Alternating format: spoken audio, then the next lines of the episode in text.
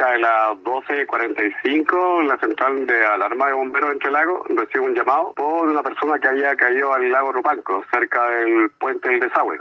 Concurrí al lugar, junto con la primera y la segunda compañía, nos encontramos que mm, efectivamente había una persona como a 8 metros de profundidad más o menos, por que lo habían visualizado visitantes que andaban con dron y estaba, claro, en, en inmersión.